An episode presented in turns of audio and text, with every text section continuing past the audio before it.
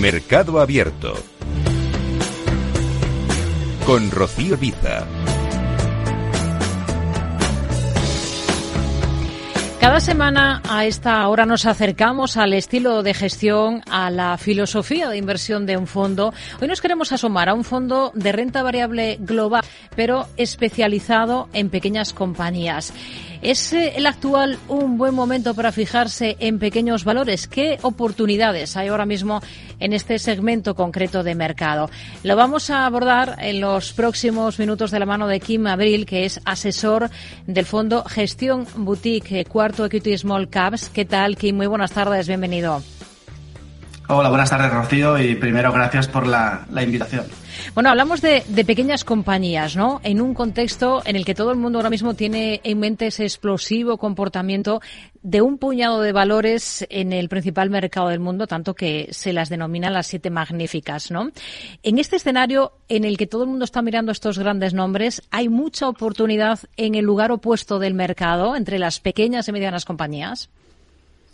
Sí, como dices, eh, bueno, se trata de un fondo especializado en pequeñas compañías global y hay que recordar que en el mundo cotizan más de 50.000 empresas, ¿no? Si cogemos todas las bolsas desarrolladas, por tanto, únicamente fijarse en las grandes compañías del, del Standard puso el Nasdaq, pues sería un error, ¿no? Entonces, es una gran oportunidad. Llevaba, llevamos más de dos décadas de infravaloración de las compañías pequeñas respecto a las grandes. La valoración relativa de las compañías pequeñas es muy atractiva. Ha habido una salida de flujos masiva de compañías pequeñas hacia grandes por tanto, estamos convencidos que el futuro, eh, no sé si será mañana, el próximo trimestre, el próximo año, pero el futuro eh, se espera pues eh, una mejor evolución relativa de las compañías pequeñas a las grandes y eso es algo que ya ha pasado en el, en el pasado, ¿no? Si uno hace análisis histórico, se da cuenta que hay periodos largos de tiempo, de años, donde las compañías pequeñas pues lo hacen mucho mejor, ¿no? Y pensamos que estamos entrando en, uno de ellos. Se habla, se habla mucho de que una de las causas que, ha sostenido este castigo que han vivido en los últimos tiempos las compañías más pequeñas tiene que ver con ese riesgo de recesión, pero de momento esa recesión no ha llegado. Hemos visto recesión técnica en algunos países, hoy mismo, por ejemplo, se confirmaba en Japón o Reino Unido. ¿Qué deberíamos ver para que cambie en todo caso ese sentimiento inversor hacia las compañías de menor capitalización? Yo diría que a finales del año pasado ya se vio un cambio de tono, es decir, algo se está empezando a ver, ¿no? Y se ve un poco con la evolución de algunas. Pero lo que yo te diría, Rocío, es que muchas de las compañías, por ejemplo, que, están en, cartera del fondo, ya, aunque no han transitado una recesión, su cotización realmente ya ha descontado una recesión. Porque hablamos de caídas eh, monstruosas en muchas compañías small y microcaps, ¿no?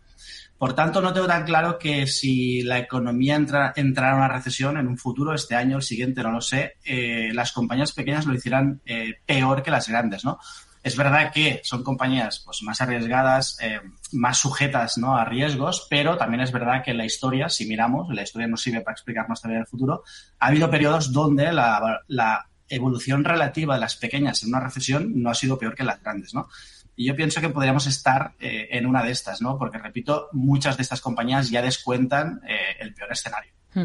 Hablando de descontar, eh, leí hace unos días declaraciones de una gestora de T-Row en Estados Unidos que decía que los inversores ya están descontando una recesión en el Russell 2500, mientras que el S&P 500 está descontando que Estados Unidos entrará en un periodo de expansión, por lo que uno de los dos se equivoca.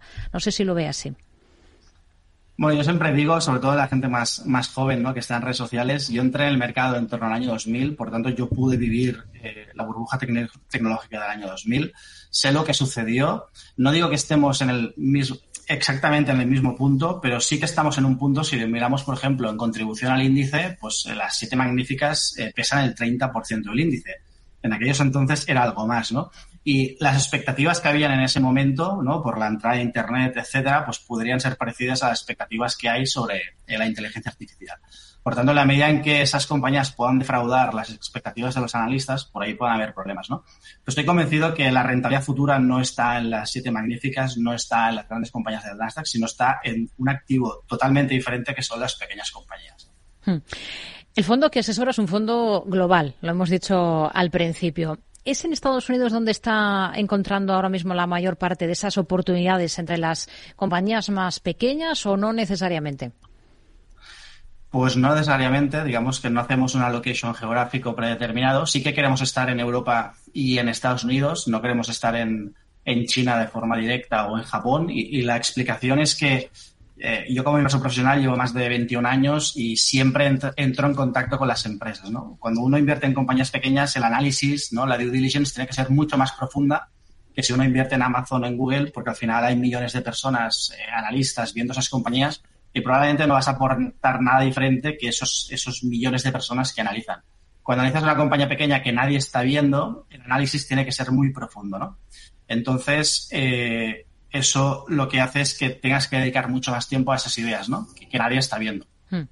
Entonces, el, el, proceso de análisis difiere y ahora mismo, pues, eh, el fondo está más expuesto a Europa que a Estados Unidos, eh, pero puede balancear en función de las oportunidades. Es un fondo que busca oportunidades independientemente de si son compañías de crecimiento, compañías de calidad, si son compañías value o compañías deep value, ¿no? Yo creo que eso nos diferencia bastante de muchos otros fondos, eh, aparte de ser un fondo de small caps, Realmente los fondos se clasifican como value o como growth, ¿no? Sí. Y nosotros pensamos que es un error, uno tendría que buscar buenas ideas independientemente de si esa idea es una idea growth, alto crecimiento, es value, es un rate, ¿no?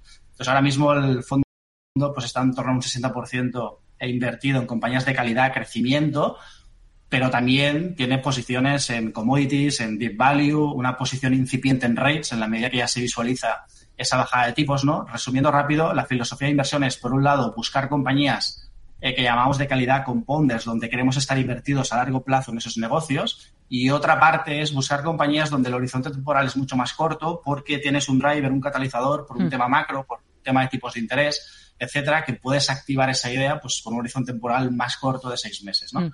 Entonces mezclamos ambas ideas en la misma cartera y yo creo que esto es muy interesante porque no hay muchos fondos ¿no? que hagan eso. Hmm. Eh, me llama la atención esa posición en la parte inmobiliaria porque justo ahora mismo eh, es uno de los mm, sectores ¿no? que está un poco en el ojo del huracán. Ha habido ciertos problemas, ya no solo hablamos de China, pero es que en muchos países, y el último ejemplo ha estado en Alemania, comienza a haber cierta preocupación ¿no? por, por el sector inmobiliario y por algunas valoraciones de compañías concretas. Entiendo que aquí hay que mirar muy a fondo cada compañía, ¿no? Sí, primero matizar que la exposición al sector inmobiliario es a través de REITs, que son fondos cotizados, que básicamente sus, su línea de ventas, ¿no? como empresas, son eh, contratos de alquiler. Entonces, ya a priori, en el caso de una recesión o una desaceleración económica, si mis ventas vienen por contratos de leasing firmados a 8, 10, 12 años, eso es mucho más resistente que cualquier compañía industrial, ¿no? que básicamente cuando el ciclo se cae, sus ventas le caen. Eso es lo primero, es decir, no, no invertimos en compañías inmobiliarias. Lo que estamos haciendo es dado que se está realizando esa bajada de tipos, pero aún no real, pues eh, yo creo que los rates ahora deben pesar entre un 7 y un 8% del fondo, un peso pequeño, pero que irá subiendo eh, a medida que se visualice más esa subida. ¿Por qué? Pues porque en toda la subida anterior de tipos de interés, pues todo este segmento de compañías, tenemos una base de datos con más de 400 rates en Estados Unidos, eh, es un segmento, un sector que lo han destrozado, ha caído mucho en bolsa. Entonces aquí hay, dentro de ese grupo de ideas más más, más macro, más activables eh, en ese horizonte temporal más corto, mm. pues entra la idea de rates, ¿no? Pero hoy realmente el peso es poco porque pensamos que aún no es el momento de apostar. Y dentro de los rates hay muchas compañías, muchos rates de small caps, ¿no? De pequeña capitalización bursátil. Y en diferentes segmentos. puede ser en oficinas, puede ser en lo que se llama self-storage, puede ser en, en, en, torres de eh, comunicaciones, en retail hay muchos subsegmentos. De hecho, es una temática muy, muy interesante, ¿no? Pero es una parte pequeña de la cartera, no es ni, ni relevante, creo yo ahora. Hmm. Bueno, más allá de esta parte pequeña de la cartera, como nos dice, eh, ¿algún ejemplo de compañía que tenga peso ahora mismo en, en, la cartera del fondo? Por hacernos una idea de qué tipo de empresas, eh, bueno, eh, analizan ustedes y recomiendan para el fondo. Pues mira, dentro de las, del grupo de compañías de calidad con Ponders, podemos, por ejemplo, resaltar dos compañías que están dentro del top holding, o sea, dentro de las 10 primeras posiciones, como podrían ser, por ejemplo, Water Intelligence y GoEasy. Water, eh, eh, Water Intelligence es una compañía de menos de 100 millones de market cap que cotiza en el IM de Londres, aunque el 99% de sus activos están en Estados Unidos.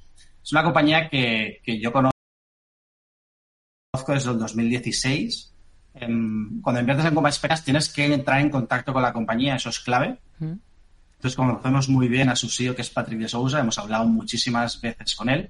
Y es un negocio em, de, eh, imagínate, eh, un poco del estilo Peter Lynch, ¿no? Busca negocios aburridos que pasen desapercibidos y que estén baratos, ¿no? Pues es un negocio que se dedica a la detección de fugas de agua principalmente en Estados Unidos a través de su marca American League Detection, Detection perdón, eh, desde ya hace, creo, a finales del año 50. ¿no? Entonces, es una compañía muy pequeña, pero que tiene la característica que buscamos en estas compañías de calidad compounders, y es que sean dominadoras, que sean líderes en su nicho de mercado. ¿no? Y esta compañía, aun siendo muy pequeña, es la única compañía en detección de fugas de agua que tiene escala nacional en Estados Unidos. Por tanto, eso le permite crecer en un mercado muy fragmentado, donde su cuota de mercado será en torno al 1%, por tanto, puede crecer de forma orgánica a doble dígito. Pero lo más interesante es que esta compañía se puede comprar a sus competidores, porque sus competidores no tienen escala local, son competidores, eh, perdón, escala nacional, son competidores a escala local. Por tanto, combina crecimiento orgánico con crecimiento inorgánico. También esta compañía inició su expansión eh, bajo el formato franquicia, que es lo habitual, para asumir menos riesgo, requiere menos inversión, y una vez conoce bien em, toda la zona americana, lo que está haciendo es recomprando sus franquicias, integrándolas dentro del segmento corporate, porque el segmento tienda propia genera una rentabilidad por tienda de un millón de dólares, más o menos, mm. cuando la rentabilidad por tienda en franquicias son 90 mil dólares. Después también eh, tiene otras divisiones eh, de seguros, cierra contratos con compañías nacionales de seguros, por tanto se garantiza un margen inferior pero gran cantidad de volumen de trabajo. Tiene nuevas, nuevas divisiones como son dispositivos eh, que ayudan a la detección de fuga de agua, el management es muy senior, lleva mucho tiempo, el capital allocation es muy bueno y la compañía está dando en torno a 380 pounds, que eso implica un múltiplo de vida 6-7 veces para una compañía que debería cotizar, hmm. creemos, mínimo a 12 veces, ¿no? Es decir, pensamos que vale más del doble esta compañía, pues a medio plazo, ¿no? Otra idea podría ser GoEasy, que está experimentando el mejor entorno económico para este negocio. Es una compañía de crédito subprime, es decir, en Canadá hay compañía, eh, cuando un particular o una empresa no puede acceder al crédito de una bancaria normal, lo que va es a otra entidad que da créditos subprime, ¿no? Por tanto, dado que en un entorno de financiación difícil, ¿no? Con tipos de interés al alza, pues muchas entidades financieras locales en Canadá cierran, no dan eh, financiación a muchos clientes con ratings bajos, pues esta compañía está creciendo en volúmenes, ¿no? En concesión de préstamos, pues al 20 al 30%, con una mora muy controlada y encima ha incrementado el, lo que ellos llaman el nivel de secured loans, es decir, préstamos con colateral, por si llegamos a una recesión, pues la mora pueda, pueda disminuir, ¿no? Hmm. Entonces la compañía, pues eh, creo que ya está subiendo, eh, o sea, ha incrementado bastante el precio. Los fundamentales se acompañan muchísimo. Es otro negocio de nicho, de una compañía más grande que la otra, pero que domina su mercado. Entonces, la característica principal en este grupo de compañías, buscar compañías de nicho con poca competencia, que operen en mercados fragmentados que tengan una cuota de mercado entre 1 o el 5%, es decir, que puedan hacer crecer y que se puedan comprar su competencia. ¿no? Y así hay muchas más, pues Keyword Studios, de Italian Group, varias. ¿no? ¿Y en España encuentra alguna? En España, eh, ahora mismo no, no hay ningún valor en cartera, pero perfectamente podría haberlo. Si en algún momento pues encontramos una de estas compañías, que evidentemente esté una valoración atractiva, porque siempre hay que, eh, hay que buscar un margen de seguridad, pues probablemente eh, entremos y hablaremos pues con esa compañía, ¿no? Y después está la otra parte de la cartera, esas ideas más macro.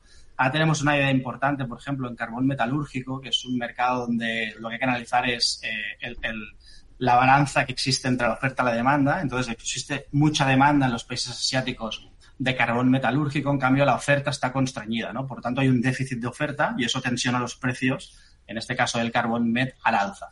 Pues aquí hay varias ideas con una compañía australiana que es Whitehaven Coal, también con dos compañías americanas, compañías que o bien son de carbón térmico y se están transformando al carbón metalúrgico o al revés, ¿no? Porque no hay un sustituto aún pues para, eh, para digamos, eh, suplir ¿no? esa fabricación de metalúrgico las compañías y el térmico ya sabéis que se aplica para, para las eh, plantas de energía, ¿no? También tenemos alguna posición en oro, pero no directamente en mineras, sino más en compañías de royalties, que es un negocio espectacular porque no soportan el coste operativo y tienen exposición al precio. Una compañía royalties básicamente es, como si fuera un banco, ¿no? Es un prestamista. Cede dinero a una minera y a cambio recibe un royalty sobre la producción o las ventas, ¿no? Mm. Pero no sobre los beneficios. Pues con esto nos tenemos que quedar, nos quedamos en tiempo. Kim Abril, asesor del Fondo Gestión Boutique Cuarto Equity Small Caps. Un placer y hasta una próxima. Muy buenas tardes. Eh, buenas tardes, sí, gracias.